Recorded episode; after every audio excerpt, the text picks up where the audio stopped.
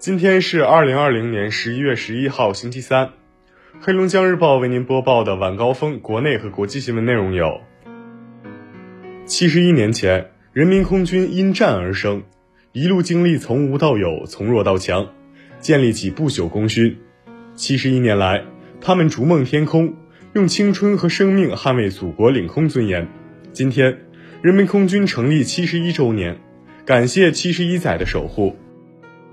国家统计局十号公布数据显示，二零二零年十月份，全国居民消费价格同比上涨百分之零点五，涨幅比上个月回落一点二个百分点。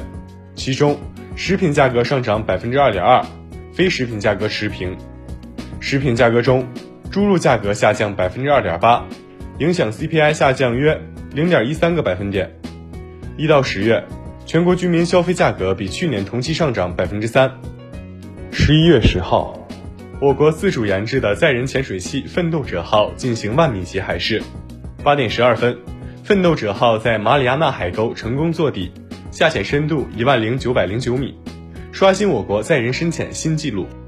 十一月十号，辽宁省教育厅发布《辽宁省义务教育阶段学生作业管理十要求》，明确教师必须亲自批改作业，严禁家长、学生代劳。十一月九号下午。中国体操队在结束东京四国体操赛后启程回国，顺利完成了出国参赛的任务。中国体操队在刚刚抵达日本时，因为身穿防护服、全副武装而备受关注，这让一些日本媒体和网友感到意外，甚至还引起一些人的玻璃心。但很明显，队伍对于自身的严格保护不会因为部分网友的几句话而改变。中国体操队在回程途中再次穿上防护服。就是队伍坚持严格防疫的最好回应。深圳出台首部地方性健康法规，加班太多将被强制休假，自明年一月一号起实施。手机充完电，你拔不拔充电器？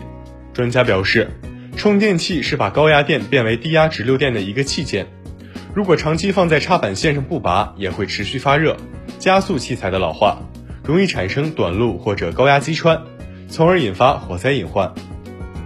近日，一位英语老师给考满分学生的特殊奖励萌化网友。为给孩子们鼓励，老师在满分试卷上画出可爱的表情包。仔细观察，每个表情包都有用铅笔打过草稿的痕迹，可见老师的用心。网友表示，得满分的学生看到一定会惊喜。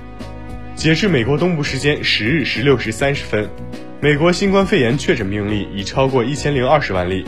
与此前一天差不多相同时间统计数据相比，二十四小时内，美国单日新增确诊超十六万例，再创新高，平均每三十三人就有一人确诊。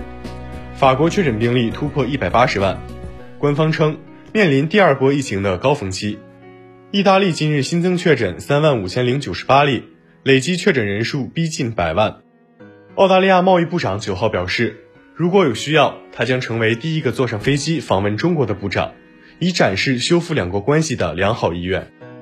日前，诺贝尔奖官方推特发布了一条科普公告：即使到今天，居里夫人自1899年至1902年在实验室中使用的笔记本仍具放射性，并将持续1500年。1918年，他组装了一批移动式 X 光机，据估计，这批机器拯救了约90万人的性命。当地时间十号，亚美尼亚和阿塞拜疆宣布，根据与俄罗斯签署的一项协议，双方将在纳戈尔诺卡拉巴赫停止军事行动。